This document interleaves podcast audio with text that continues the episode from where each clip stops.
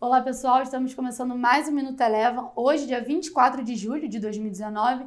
Em meio à safra de balanços e o noticiário fraco nos Estados Unidos, as bolsas americanas tiveram um desempenho misto. O S&P 500 e o Nasdaq renovaram a sua máxima histórica de fechamento, enquanto na contramão o Dow Jones teve um dia de queda. Aqui no Brasil, sem muitas novidades, o Ibovespa encerrou com alta de 0,4%, superando a casa dos 104 mil pontos. Destaque ficou pelas ações da B3, tiveram um dia bem positivo, acima de 4%, e meias expectativas para o resultado do segundo trimestre, onde espera-se um volume de transações recorde na nossa bolsa.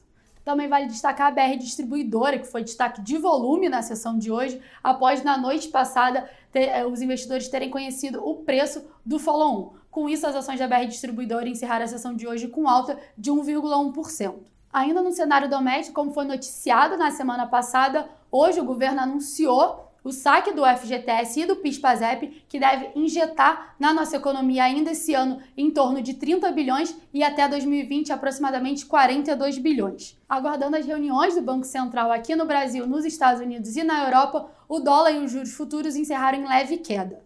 Por fim, basando para as commodities, o minério de ferro teve um dia de forte queda, encerrando aí com queda aproximada de 3%, após a Vale informar que ela pode retomar parcialmente as operações a seco em Vargem Grande.